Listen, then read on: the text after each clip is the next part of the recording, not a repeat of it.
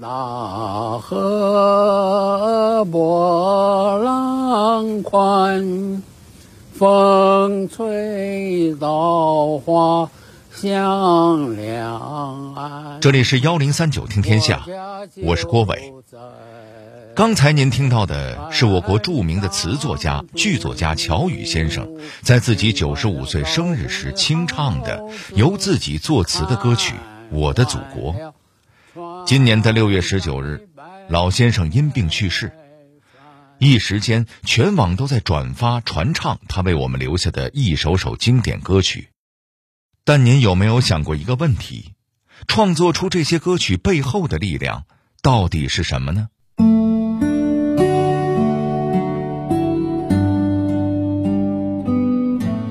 家乡的什么让他无比怀念与喜爱？革命工作无关音乐，可为何他对那段时光无比热爱？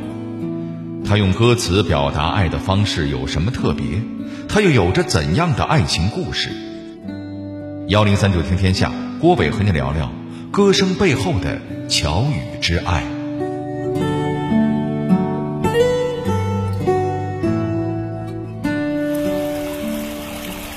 让我们荡起双桨，小船儿推开波浪。乔羽绝对是爱船爱水的，因为他出生在山东济宁，那里靠着微山湖和京杭大运河。他曾经回忆说，每到夏天的时候，水涨上来，自己就会跳到水里去抓鱼。在他的记忆里，运河岸边的两口大锅总是烧着，捞起活鱼后直接就能现炸，熬成香浓的鱼汤。在他的记忆里，还有卸货的船工，铺着土布单睡在树下的人们，还有从早到晚一整天都不会断的民歌。您说，这种浓浓的烟火气，怎么能让人不爱呢？所以，当1956年电影《上甘岭》的导演沙蒙找到他写歌时，他没有写坑道，没有写战争，而是写了一条大河。沙蒙当年问他，为什么不是万里长江波浪宽，而是一条大河波浪宽？乔羽说，一条大河可以是黄河、长江，也可以是家边的小溪流，每个人心中都有自己的河。可不是吗？乔羽也是被属于自己的那条河抚养长大的。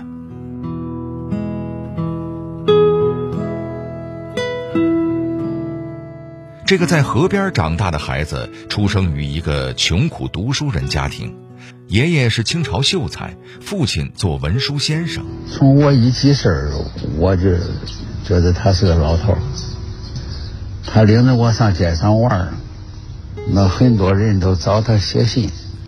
父亲六十四岁才生下了这个小儿子，从他三岁的时候就开始教他百家姓、千字文，甚至读完了四书五经。因此，小乔羽不到四岁就能背下上百首诗词，认识三千多个汉字。至于他的母亲，虽然不识字，但很会讲故事。为了节约灯油，每天晚上他都会早早的靠讲故事哄儿子睡觉。鲤鱼跳龙门也是民间故事，那都比喻这个考试得了什么功名了，跳龙门。后来我写了一个《国人姐妹》，就是里头有很多他的原话。乔羽爱听故事，爱读书，而他更爱上学。可是咱们刚才也说了，他们家穷啊，上学是件难事儿。当时济宁有一所德国人开办的教会学校，学费是每学期一块银元，但就是这么点钱，乔家也是出不起的。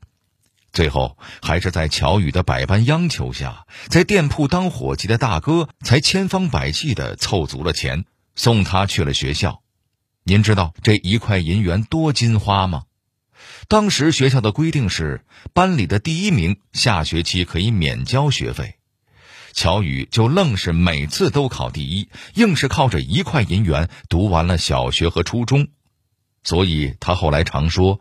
我功课好不是因为我聪明而是因为穷苦所迫。长外古道边芳草碧连天这首李叔同作词的送别是少年时代的乔羽非常熟悉的一首歌。而在他就读高一的时候他也要在这首歌的离愁别绪中离开家乡了他去了哪儿呢？在那里，他又找到了哪些他热爱的东西呢？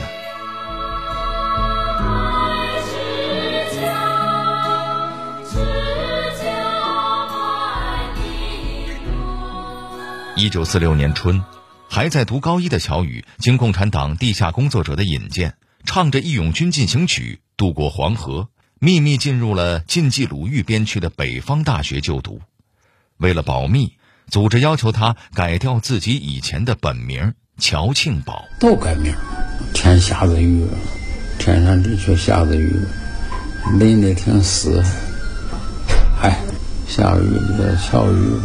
这个雨字我嫌不好看，改成个羽毛的羽，就是现在我的名字。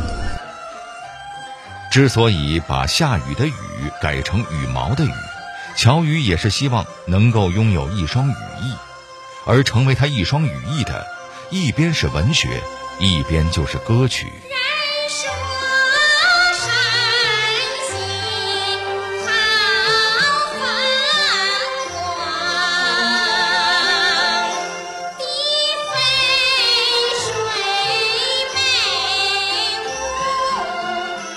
在山西长治的北方大学，乔羽开始真正的接触文学。除了在报刊发表诗歌和小说，他还写过秧歌剧，那可以说是他一生当中最无忧无虑的时光了。既能吃饱穿暖，又能全身心的沉浸在艺术和生活中。我很怀念那个时代，因为那个时代啊，后来发生的事都还没发生，也没搞什么运动。大家关系都挺好，那时候也没后来这些争这争那的事儿也没有。反正当时觉得那真是天堂一样，虽然说没有什么条件，嗯，但是可以吃得饱穿得暖。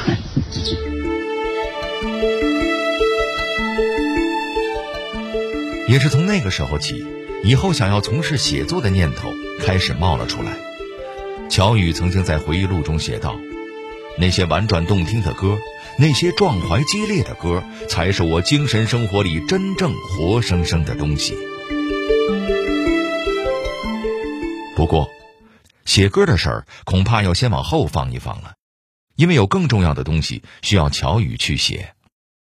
那个时期，他被抽调出了校门，开始深入农村参加土改工作。就这么着。年纪轻轻的乔羽当上了县委书记，当时县里报纸上的所有内容都需要他审核，而且村里给他的待遇也不薄。别人都是吃小米干饭的时候，大家专门给乔羽包饺子。为什么呢？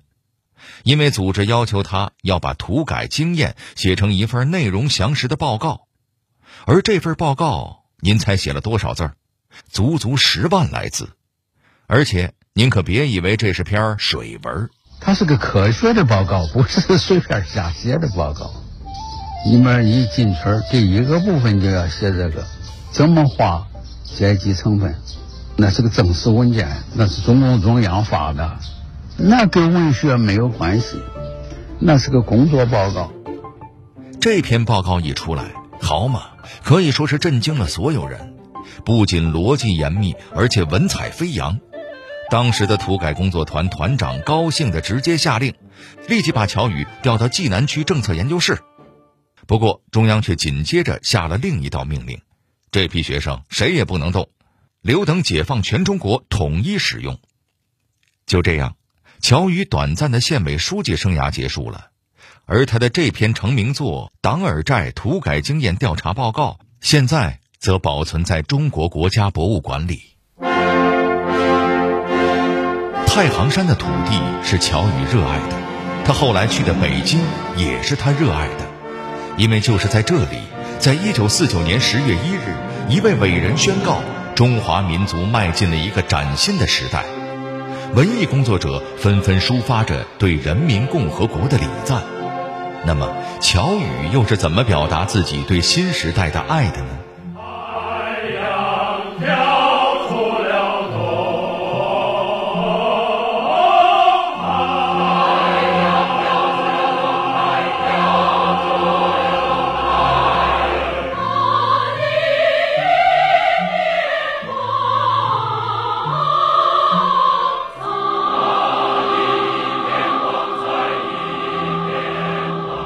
您现在听到的这首歌是一九五七年乔羽作词的《祖国颂》，歌词中写道：“太阳跳出了东海，大地一片光彩，河流停止了咆哮，山岳敞开了胸怀，鸟在高飞，花儿在盛开，江山壮丽，人民豪迈。”江南丰收有稻米，江北满仓是小麦。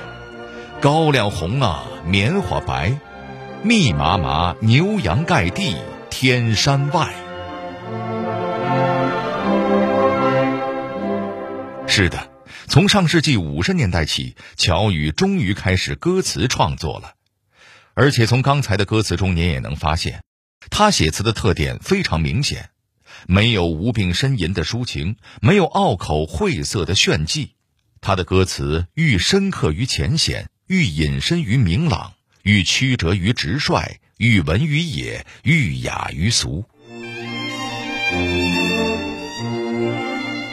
这么好的歌词，自然也需要有一个好搭档来谱曲。没错，这个好搭档就是刘炽，既快又好，天才。非常成功的合作，这叫我们的合作一直的都是大多数都是这样。我是先写了词给他，他就写曲子去了。而他与刘炽合作的巅峰之作，自然就是这首。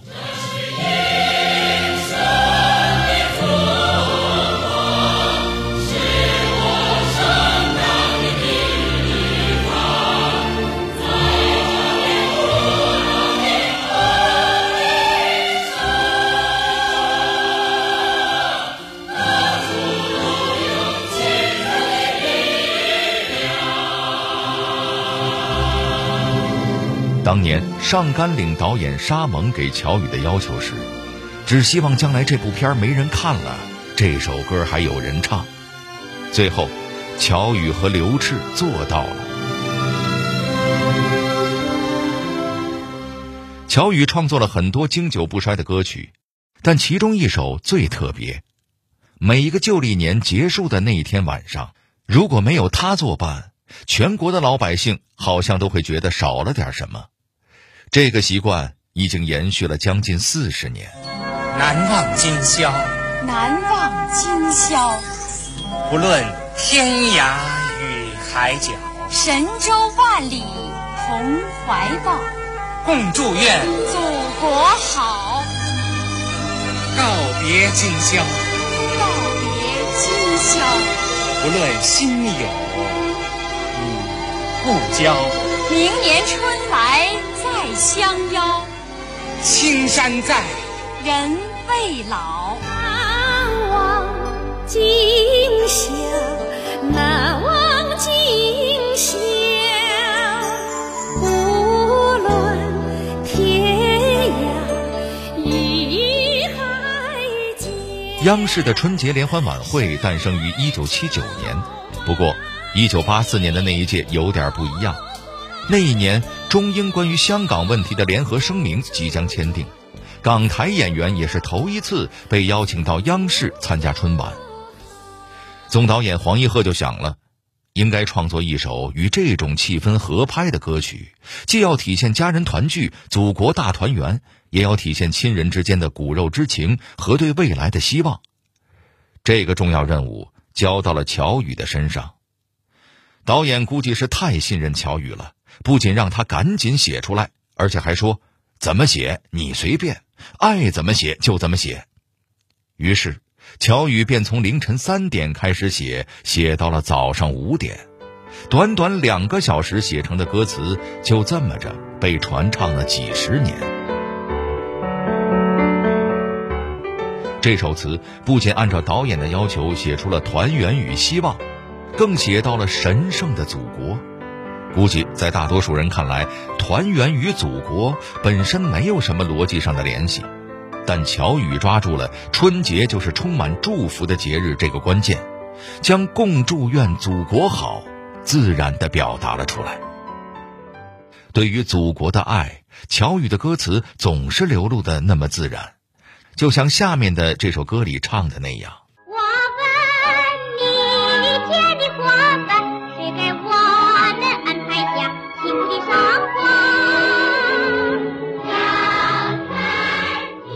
乔羽爱着祖国，也爱着孩子。他是如何与儿童歌曲结缘的？他的个性中又有哪些孩子气呢？一九五四年，乔羽加入了中国作家协会，在儿童文学组创作，和冰心、叶圣陶成了同事。从那个时候起，他就开始为孩子们写作品。这份工作，乔羽非常享受，甚至可以说感受到了前所未有的幸福。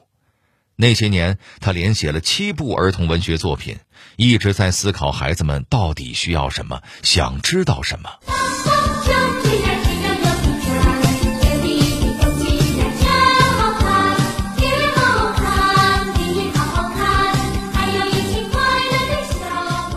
这首《大风车》已经被传唱了二十五年，而写这首歌词的时候，乔羽已经七十岁了。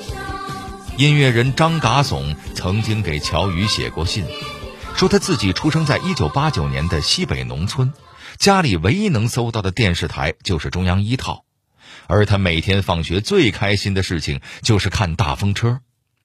在信中他说：“乔爷爷可能想不到。”长得比较粗糙、满脸大胡子的我们，现在每天还像小娃娃一样玩小时候的游戏，跟着大风车跳舞。很多人问过乔羽创作儿童歌曲有什么技巧，他说：“非要说的话，那就是保持童心童趣。”他之所以这么说，是因为他本身就是这样的人。老爷子是真正做到了青山在，人未老。他从没想过自己是个老人，而总是觉得自己还是个孩子，还有好多快乐的事儿要做呢。就像他在《我们永远是孩子》这首歌里写到的那样：“我们爱在金色的海滩上蹦蹦跳跳，我们爱在雪白的浪花里打打闹闹。我们也有三分钟的忧愁烦恼，转眼就会迎头上脸。”嘻嘻笑笑。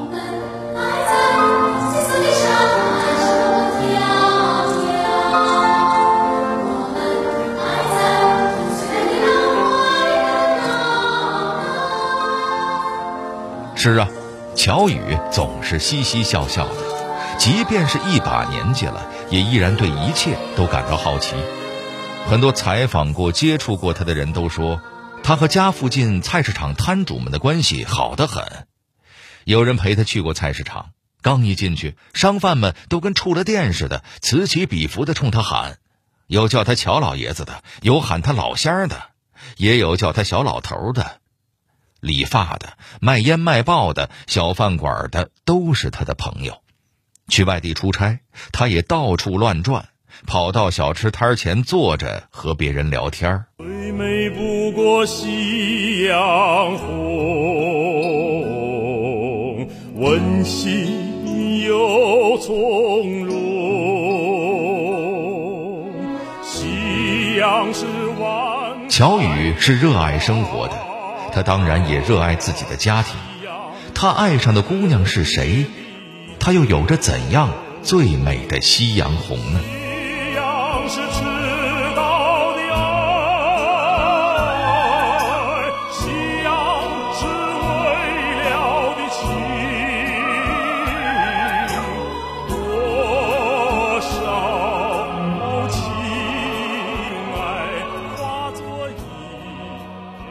说起来，让我们荡起双桨。这首歌词的创作就和乔羽的爱情有关。当时，乔羽正在和未来的妻子童琪谈恋爱，接到写歌词的任务，他苦思了一夜都没想出来。第二天，他就决定和童琪去公园转转，找找灵感。结果就在去哪个公园的问题上，俩人还拌了嘴。童琪想去北海公园，可是乔羽想去昆明湖。争来争去的结果是乔羽妥协了，于是两个人去北海公园租了一条船。接下来的事儿，大家自然就都知道了。咱们可以这么说，童琪在这件事上真是乔羽的贵人。那么，这两个人到底是如何相识相爱的呢？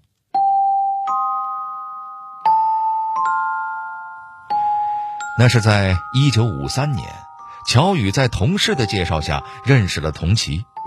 不过当时他们俩的关系却不怎么被看好，怎么呢？原来童琦不仅比乔宇小了十岁，而且俩人的身份地位也很悬殊。童琦说起来可是名门望族出身，他的父亲是东北的将军，母亲是清朝皇室的后人。搁以前，童琦的身份那就是格格呀。而乔宇家的情况，咱们之前也说了，所以当时甚至还有人跟他说：“你娶个格格回家，以后看你怎么伺候。”可事实是怎么样的呢？乔宇结婚之后，可以说是工作忙得团团转。乔宇的长子乔京说：“采光，当地方官员，到写作，到集中各种大型活动，他没有在家。家里的三个孩子是我妈妈硬拉起的。我妈妈可不是一个普通的家庭妇女，但是他所做的就是一个普通家庭妇女。而且一生，我妈对我爸是无无生无悔的。虽然乔宇确实很少顾家，但他至少有一点做得很好。我就娶了这么一个老婆，一个情人都没有。作为丈夫，我也是好丈夫，没有外遇，我也不惹这些闲事儿。嗯，人家也不惹我，我也不惹人家。那你至于心里有没有见过这个女士，对她好喜欢的？那当然有，但是 那叫中国话叫发乎情，止乎礼仪了。从哪里来，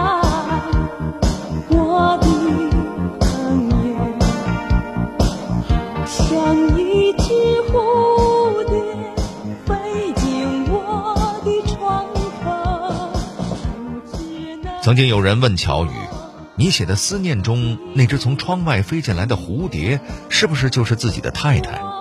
乔宇诙谐的回答说：“你们太没有常识了，任何人的老婆也不会走窗户进来的。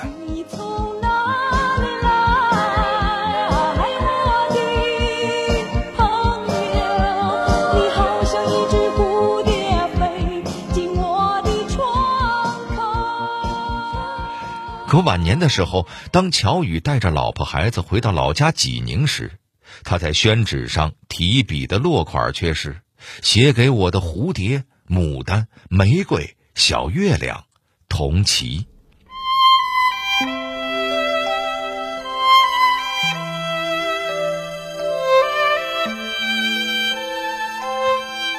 其实，乔宇的一生并不算一帆风顺，他遇到过很多坎坷。因为时间有限，我们就不多讲了。但最后可以说的是，老爷子的一生，即便坎坷，也始终有爱相随。无论在何时何地，他始终爱着人，爱着生活，爱着脚下的土地。他的爱有多美好呢？听听他写的歌，自然就知道了。